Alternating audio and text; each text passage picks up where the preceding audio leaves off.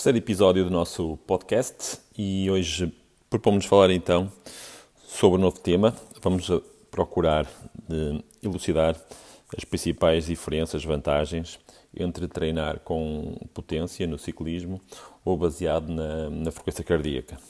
É uma dúvida que tem recorrentemente chegado uh, de alguns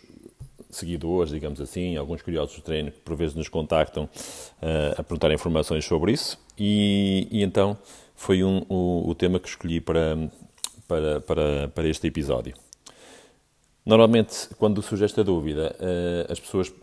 questionam uh, o porquê de, de, passar do treino com a frequência cardíaca para a potência, porque isso também acarreta um investimento e depois acarreta também optar por diferentes tipos de, de potenciómetros, diferentes soluções que temos no mercado.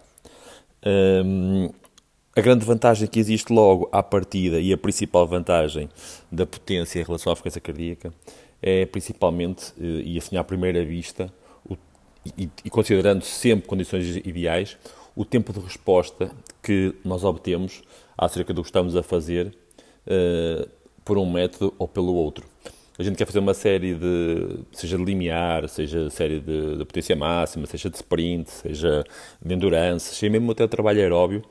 de, de moderada a alta intensidade, a gente, ao trabalhar com potência, no preciso segundo em que a gente aumenta a intensidade, temos logo o feedback de quanto aumentamos e a quanto é que estamos a, a trabalhar. Consoante a gente tenha um perfil mais ou menos detalhado do atleta, conseguimos saber em que zona de treino estamos a, a treinar uh, em segundos, ou seja, a gente mal começa a, imprimir uh, um andamento mais pesado pela escolha dos andamentos, ou se for num treino indoor pela resistência dos rolos, ou da, da, do indoor training, trainer, conseguimos logo verificar o quanto a intensidade uh, aumentou e a que intensidade estamos a trabalhar naquele momento.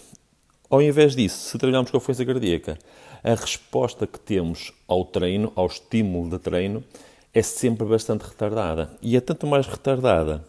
uh, quanto também a intensidade vai variando. Ou seja, se for um trabalho aeróbio, geralmente gradualmente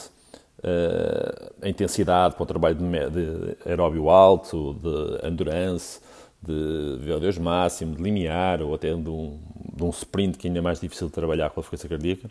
a resposta cardíaca a esse esforço vai demorar algum tempo a aparecer.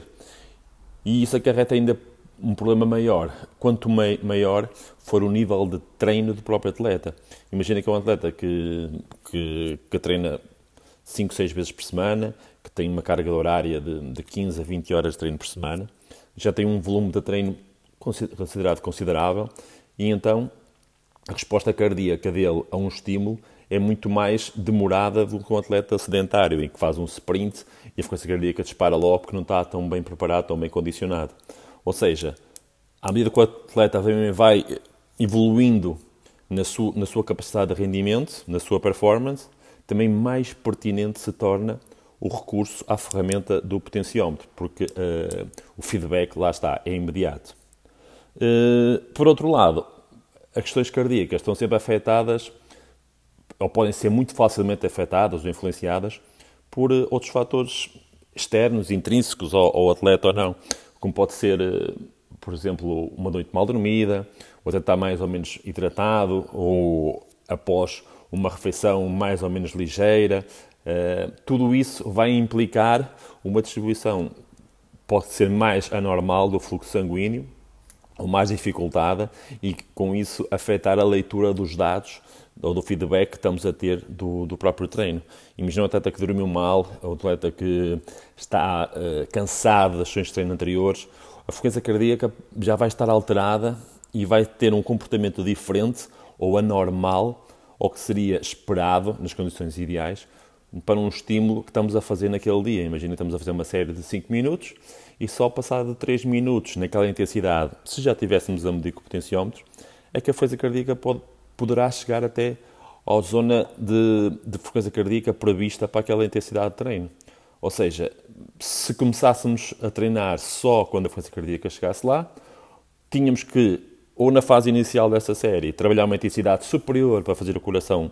uh, responder e levar-nos para a zona cardíaca que nós pretendíamos, ou estar então até a trabalhar acima da zona de treino pretendida porque o coração está com uma, uma, um atraso na resposta ou, ou, está, ou, estamos mais fatigados e a cardíaca não, não responde tanto, para tentarmos que o pulso suba para a zona de treino que pretendemos. Ou seja, um, o trabalho com frequência cardíaca tem sempre algumas nuances as quais temos de ter muito em consideração e, e, e tê-las em mente quando estamos a, a, a, colocar em prática o nosso treino, quando estamos a colocar em prática o, o, o planeamento do treino com o atleta e explicar-lhe que há certos dias ou há certos treinos que ele até pode esquecer um pouco a frequência cardíaca e guiar-se mais pela sensação de esforço, pela sensação de, de intensidade que está a imprimir no treino naquele momento porque a frequência cardíaca pode não estar a, a corresponder ao feedback que nós pretendemos e isso poderá eh, afetar eh, inequivocamente o, o, resultado que pretendemos. Por isso, a principal indicação que eu queria deixar em relação a, a essa situação é que a, a potência é sempre uma ferramenta de treino muito melhor. É como chegamos, por exemplo, a um ginásio e, e queremos fazer uma carga de, não é uma máquina qualquer, de 50 kg. A partir do momento em que a gente começa a fazer um movimento, já estamos a puxar os 50 kg. Se a gente quiser fazer aquele exercício uma frequência cardíaca Y, temos que fazer algumas repetições até a frequência cardíaca responder e subir para aquela intensidade que pretendemos na zona-alvo da frequência cardíaca. Ou seja, sendo um tema um bocado complexo, eu espero que